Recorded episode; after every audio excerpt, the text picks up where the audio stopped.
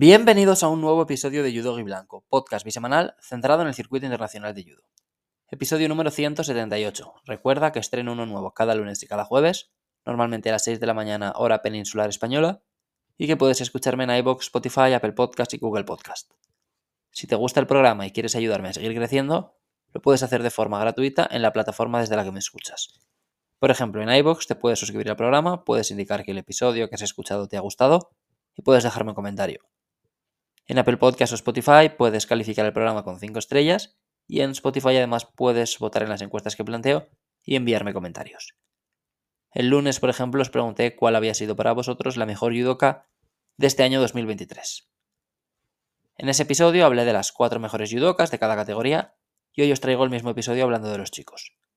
Dudé muchísimo sobre si hacer un episodio de broma porque esto se estrena el 28 de diciembre, Día de los Inocentes, pero como ha caído un jueves y el jueves siempre publico episodio, no quería subir un episodio de broma y dejaros sin episodio serio. Y subir dos episodios habría quedado un poco raro. Pero bueno, me guardo la idea para, para próximos años. Voy a ir peso por peso, repasando las mejores actuaciones y me quedaré con mis cuatro elegidos. Dos bronces, una plata y un oro. Como en el episodio anterior, hay un elemento subjetivo, tanto a la hora de establecer los criterios, porque hay competiciones que a lo mejor me parecen más importantes que otras, por ejemplo, como a la hora también de elegir en caso de judokas con rendimiento similar. El otro día empezamos por 48 y acabamos con más de 78, y hoy también iremos de ligeros a pesados. Y antes de empezar ya os adelanto que a diferencia de lo sucedido en el episodio de las chicas, en este sí que han entrado españoles. Vamos al grano, menos de 60 kilos, abro con Mekitze. El francés volvió a competir tras casi un año parado, por culpa de una grave lesión, y ha rendido muy bien, casi incluso mejor que antes de lesionarse. El georgiano nacionalizado francés ha participado en ocho competiciones, saldadas con cinco medallas, que son dos bronces y tres oros. Dos de los oros llegaron en los Grand Slam de Tel Aviv y Antalya, y el otro fue el primer puesto en el Europeo Montpellier, que le sirvió además para ganarse su selección como representante francés para los próximos Juegos Olímpicos, en un peso donde la competencia es feroz, con Baladier Picard y Revol en el top 9 del ranking olímpico y con otros judokas disputando combates por medalla e incluso ganándolas en compes grandes del circuito y JF, como Maxime Merlin, Buda y Raúl Ebrard. 2021 fue un año especial porque consiguió una medalla olímpica y además se proclamó subcampeón de Europa, pero Mekeice nunca, nunca, nunca había acumulado tantos podios en un mismo año y tampoco había ganado ninguna competición grande del circuito IJF, así que el primer bronce es para él. El segundo va para Harim Lee, el coreano se mantiene en el top 3 de los rankings mundial y olímpico gracias a su buen desempeño. Siete competiciones con cinco bloques finales y cuatro podios. Dos bronces en Grand Slam, París y Ulan Bator, igualando su mejor marca, establecida el año pasado. Plata en el Campeonato Continental, que es el mejor resultado continental de su carrera, tras los bronces de 2018 y 2021. Y sobre todo, primera medalla en Campeonato del Mundo Senior, bronce. El coreano se mantiene como el mejor representante de su país en menos de 60 kilos, y eso que tenemos ahí a otros grandes competidores como Kim y Jeon. Kim, por ejemplo, ha vuelto a rendir muy bien este año, pero Lee sigue, sigue encabezando la lista de los coreanos en estos pesos ligeros. La plata es especial, es un poco contextual quizá, porque se la doy a alguien que solo ha disputado tres campeonatos del circuito y que no ha participado ni en el campeonato del mundo ni en el campeonato continental pero me da un poco igual porque, bueno, es que Nagayama ha pasado por encima de todo el mundo en sus tres participaciones. Grand Slam de Ulan Masters y Grand Slam de Tokio. 14 combates disputados, 12 de ellos resueltos antes del Golden Score. Victorias contra rivales de prestigio como Abdulaev, Baladio Picard, Kim, Chigbimiane y sobre todo Takato. Ha conseguido por fin derrotar a su gran rival, aunque ya le había ganado anteriormente, pero al, hablar de, derrotar aquí, me refiero que, por fin se ha impuesto al judoka que le ha cerrado tantas y tantas puertas, que le ha impedido participar en más mundiales, que le ha impedido probablemente ser, ser olímpico. Y esta vez ganó Nagayama no solo en el tatami, sino que esa victoria le supuso también su selección para participar en los próximos Juegos. Y creo que es lo suficientemente importante como para meterlo aquí. Él es el número uno del mundo en los rankings mundial y olímpico. Tenemos también al número 3 nombrado, que es Harim Lee. Y mi oro va para el segundo, que es Fran Garrigos. Seis competiciones, en todas ha alcanzado la ronda de cuartos de final y ha ganado cinco medallas, bronces en Campeonato de Europa y en el Grand Slam de Abu Dhabi, platas en Grand Prix de Portugal y Grand Slam de Tel Aviv y sobre todo oro en el Campeonato del Mundo. Victorias de mucho prestigio contra Mekaises, Ardalasvili, Verstraeten, Sakodea, Bairamov, Abdulaev y sobre todo Takatu. Un combate para la historia del judo español, esa batalla contra el entonces vigente campeón mundial y olímpico, a quien probablemente Fran dejó sin Olimpiadas, porque si Takato ganaba ese combate, lo normal, bueno, es pensar que habría ganado también a, Baratov la final, y pienso que habría sido seleccionado en esa primera tanda junto a los hermanos Abe, a Sunoda y a Nizoe. Pero Perdió con Fran, se quedó sin medalla en el Campeonato del Mundo, llegó el Masters, quedó por detrás de Nagayama y el resto es historia. Volviendo a Fran, pues grandísimo año del español, otro más para quitarse el sombrero y para mí merece, merece esa distinción como el mejor judoka del año en menos de 60 kilos. Y de un español pasamos a otro, porque mi primer bronce en 66 es para su compañero David García Torneo. 14 competiciones disputadas, es, es una burrada, 8 presencias en cuartos, 6 bloques finales, 5 medallas, que son bronces en Bakú y Antalya, plata en el europeo y oros en Alta Austria y Kazajistán. Más allá de los resultados, que son muy buenos, yo me quedo con el impacto. O sea, la presencia perenne en los vídeos recopilatorios con las mejores secciones de cada competición, la victoria contra Vieru en 5 segundos en el Gran Prix de Alta Austria, donde después derrotó a su rival por la plaza olímpica, Alberto Gaitero, la final de Kazajistán contra el ídolo local Kirgizbayev, la victoria contra Yadov, que llegaba como vigente campeón europeo en el europeo de este año, tras haber eliminado además al campeón olímpico Basile. No está más arriba en mi lista porque falló en Mundial y falló en Masters, pero ha sido un gran año. En el segundo bronce había pensado en Kiar, por las medallas Mundial y Europea, pero voy a meter a Abe. Ha competido poquísimo, pero creo que su victoria contra Maruyama en el Mundial, con la consiguiente selección para los Juegos, es lo suficientemente importante. Podría serlo incluso para ponerle el primero, si le queremos dar esa importancia. O sea, todo depende del valor que le queramos dar. Pero es que aparte del Mundial solo le, vimos en Tokio y yo por eso no quiero ponerle más arriba. La plata se la, se la concedo a John Perenley. Seis participaciones en las que ha logrado cinco presencias en podio. Solo falló en el Grand Slam de Antalya tras caer con el francés Gobert. Pero ganó el Grand Slam de Ulaanbaatar. Ha sido subcampeón de los Grand Slam de Tiflis y Tokio. Subcampeón también de los Juegos de Asia y bronce en el Campeonato del Mundo. Perdió con Abe en Tokio, perdió con Maruyama en el Mundial y se mantiene como número 2 del mundo en ambos rankings, Mundial y Olímpico, con su compatriota Batok Tok pisándole los talones y haciendo las cosas muy bien también. Y el oro es para el único judoka con más puntos que Don Perenley, Denis Vieru. Ocho competiciones, con seis presencias en cuartos y cinco medallas, campeón europeo, subcampeón de Masters, bronce en Bakú y en los dos grandes más prestigiosos que son Tokio y París, Falló en el Mundial, es la espinita, esa derrota con Abulace, pero por fin ha ganado una gran competición, más allá de los seis Grand Slams que tiene en su palmarés. Este campeonato de Europa hace justicia a su regularidad y constancia, y además la plata en Masters también es el mejor resultado en Masters que ha conseguido. Así que para mí es el, merecido primer puesto. Menos de 73 kilos, el primer bronce es para Heidarov, que si hubiera alcanzado el nivel que ha exhibido a final de año un poquito antes, estaría más arriba pero arrancó muy tarde. Revalidó su campeonato europeo, ganó los Grand Slam de Tokio y Bakú, también un bronce en Antalya a principio de año y fue quinto en el campeonato del mundo, pese a no estar nada fino ese día. Es un judoka muy peligroso en pie y en suelo, que hace muchas cosas bien, y muy peligroso en varios aspectos. Para mí, creo que esto ya lo dije el año pasado cuando, cuando cerré 2022, sigue siendo el judoka más difícil de ganar de la categoría. Probablemente, em, bueno, no sé dónde pondría Hashimoto ahora mismo en esa carrera por el oro olímpico, pero Heidarov estará, estará seguro, vaya, en la lista de, candidatos, no a medallas, sino, sino al oro. Ya os digo, tuvo un pequeño bache este año durante la primera mitad, pero ha vuelto a cerrar muy bien. Mi segundo bronce viaja a Uzbekistán. Yul Dosev, seis competiciones, cinco bloques finales.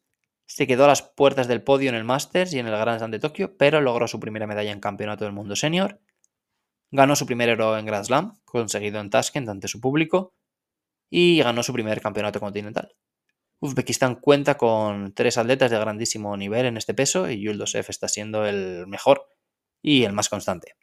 Mi plata va para Stump, que Espósito me perdone, pero el suizo es el judoka internacional con el que más disfruto de esta categoría ahora mismo.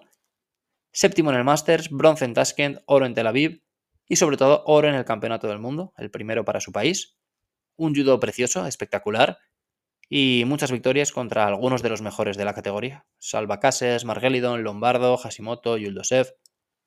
Podría estar más arriba Stamp si hubiera llegado más lejos en el europeo, pero perdió en su primer combate en el que cayó lesionado y por eso mi oro va para Hashimoto. Imagino que es una elección impopular, sé que no gusta demasiado y que hay gente a quien directamente le cae mal, pero el tío es un currante y sigue ahí arriba. A sus creo que son 32 años, se ha ganado su primera elección para disputar unos juegos tras haber pasado pues casi toda su carrera a la sombra de uno de los más grandes, Shohei Ono. Es el número 2 en los rankings mundial y olímpico es de los japoneses buenos, de los top, vaya, que más ha competido, aunque solo ha hecho cuatro competiciones.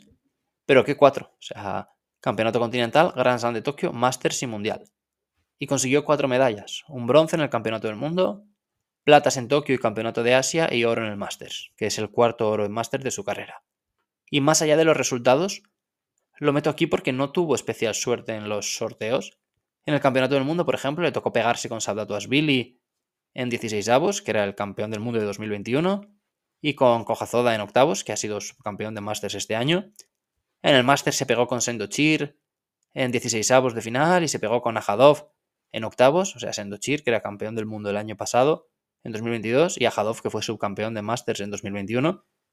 Y en general, pues eso, quiero poner en valor lo que hace Hashimoto y que no haya tirado la toalla tras haber permanecido durante tanto tiempo a la sombra de Ono. Al final, pues es un premio a la constancia y a la regularidad, no este oro que le doy yo, me refiero a su selección olímpica y, me parece eso, que, hay que poner en valor lo, que hace, pese a que ya os digo, creo que hay mucha gente que no, acaba de empatizar del todo con él, o que no, no acaba de caerle simpático. Menos de 81 kilos, mi primera plata va para Lee.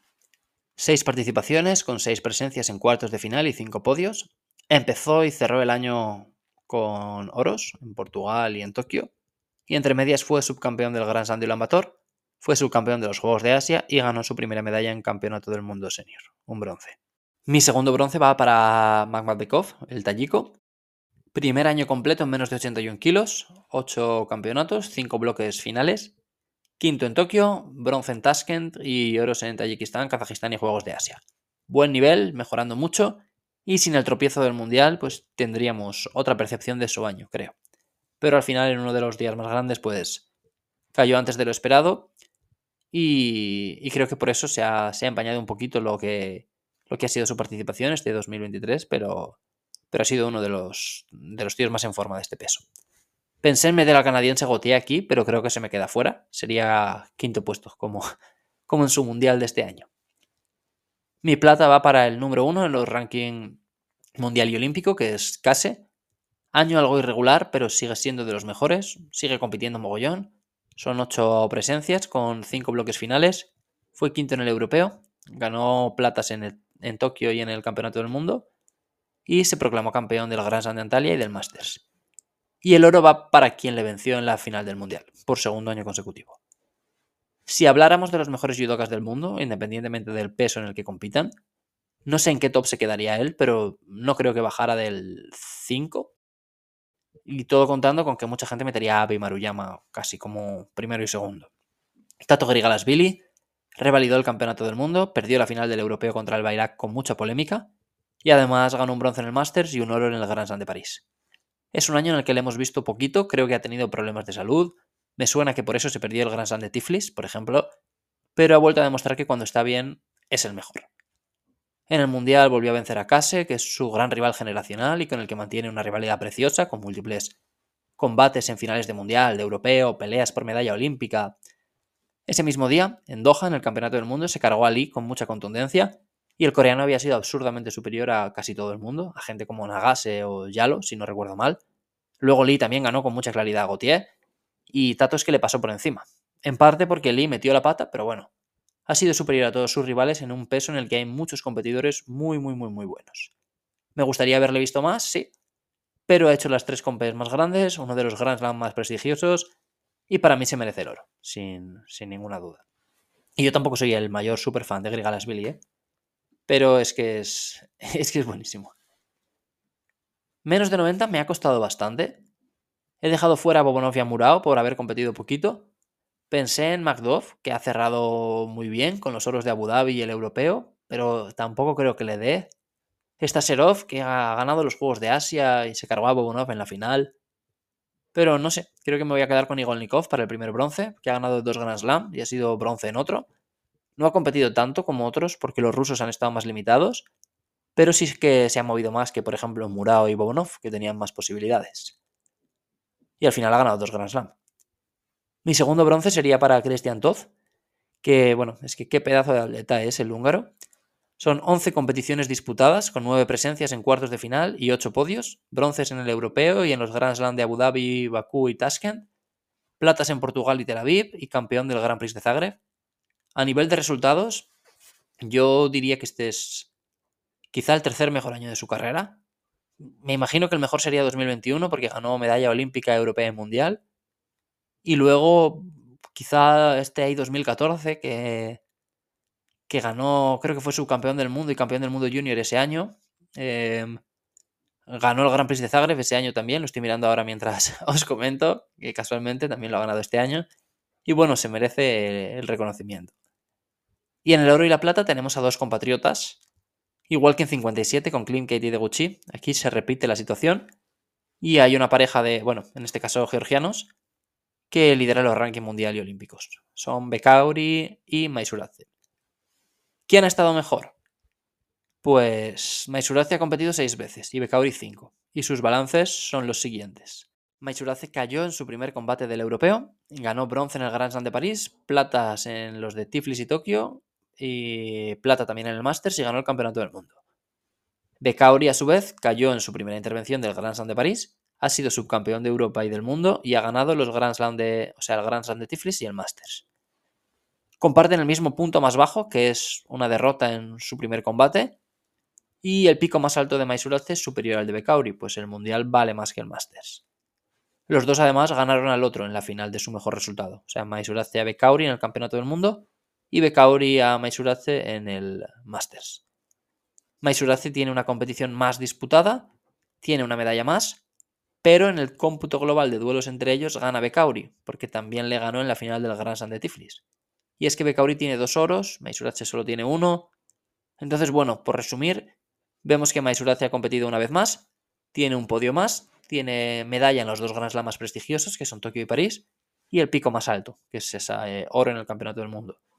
Pero Bekauri también tiene argumentos a favor, que son que le ha ganado dos veces por solo una victoria de Maisurace en sus duelos particulares, ha ganado un oro más y tiene medalla en las tres grandes competiciones del año, para mí, que son Europeo, Masters y Mundial. Aquí depende de lo que valore más cada uno, pero yo creo que voy a poner por delante a Bekauri, sobre todo porque le ha ganado en los duelos particulares, 2-1, y creo que porque me ha dejado mejor sabor de boca. Al final, el traspié de Bekauri llegó en París a principios de año, y el de Maisurace ha sido en el europeo en noviembre, y puede que eso también me condicione un poquito a la hora de elegir, pero yo me quedo con, con este orden. Menos de 100 kilos, el primero de los bronces se lo entrego a una de las sensaciones del año, es Kanikovsky, el ruso ha sido uno de los judokas más atractivos de ver, y eso que arrancó el año tarde, bueno, como todos los rusos en realidad. Y además él no hizo ni mundial ni masters.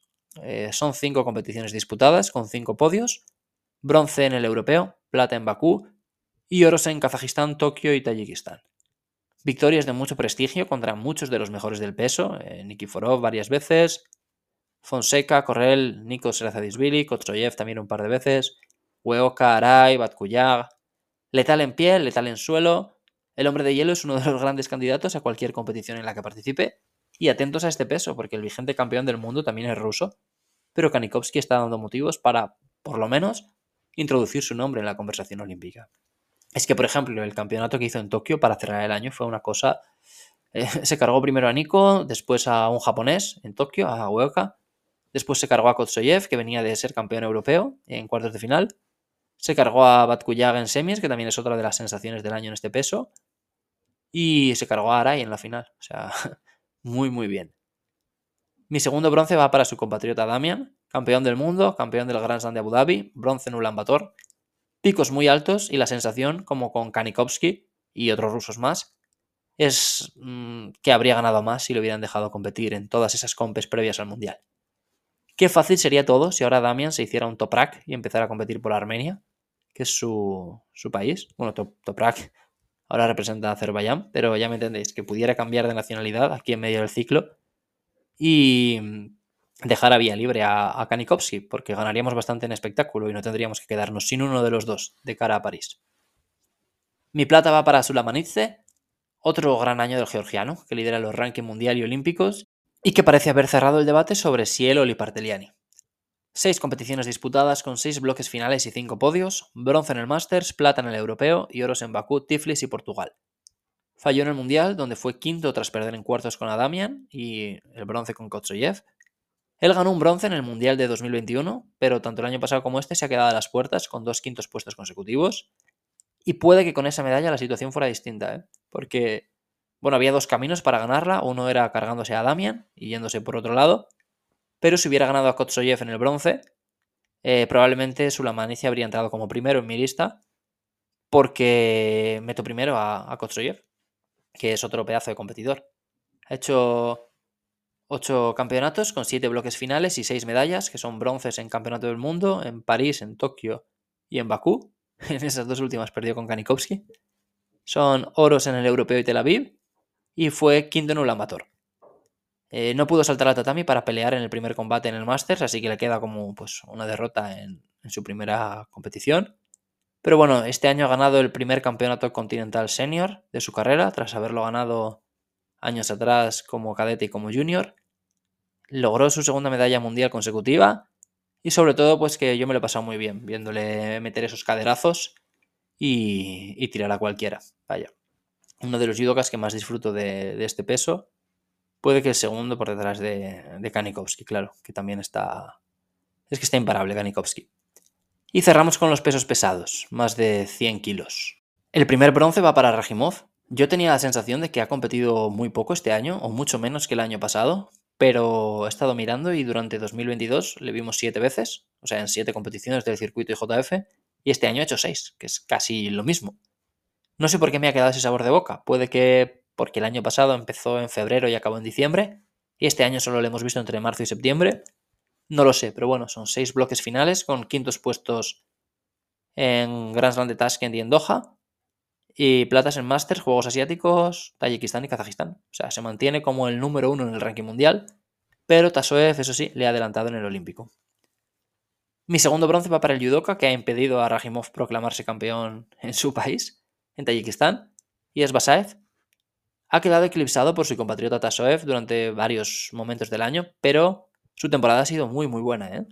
Empezó con una derrota en segunda ronda del Campeonato del Mundo contra el japonés Kageura, pero desde ese momento ha competido cinco veces, con bronces en Bakú y Abu Dhabi, y oros en Tokio, Tayikistán y Kazajistán.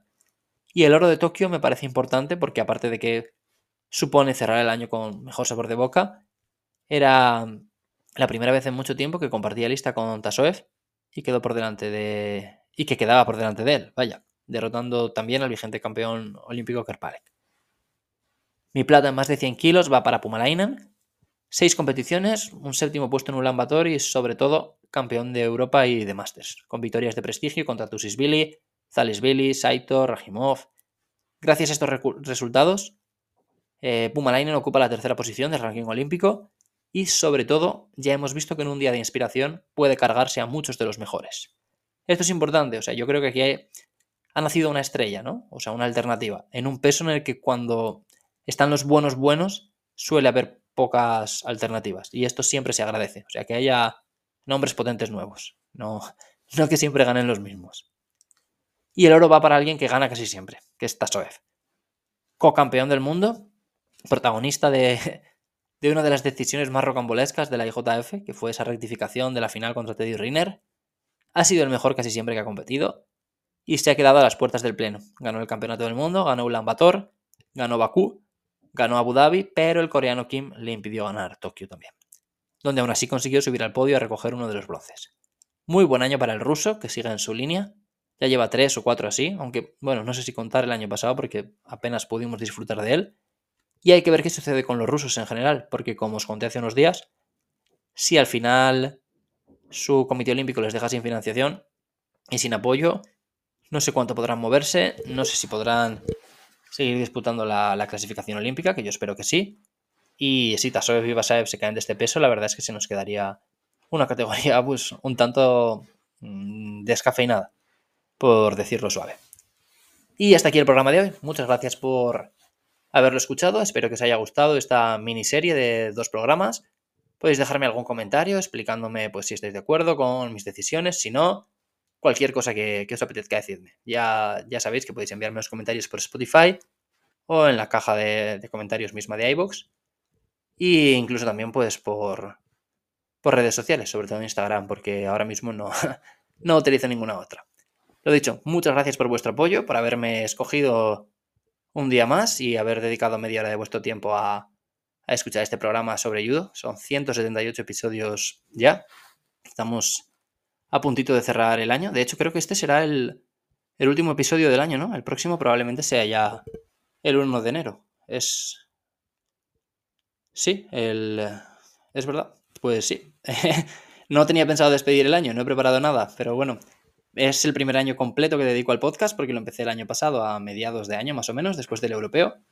Y lo único que puedo decir es muchas gracias. O sea, seguimos creciendo en mogollón.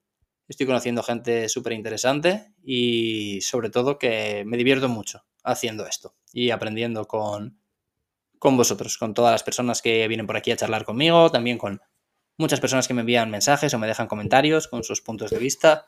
Muchas veces me hacen ver cosas que a lo mejor yo había omitido, me informan de, cosas que yo no me había enterado de que habían sucedido.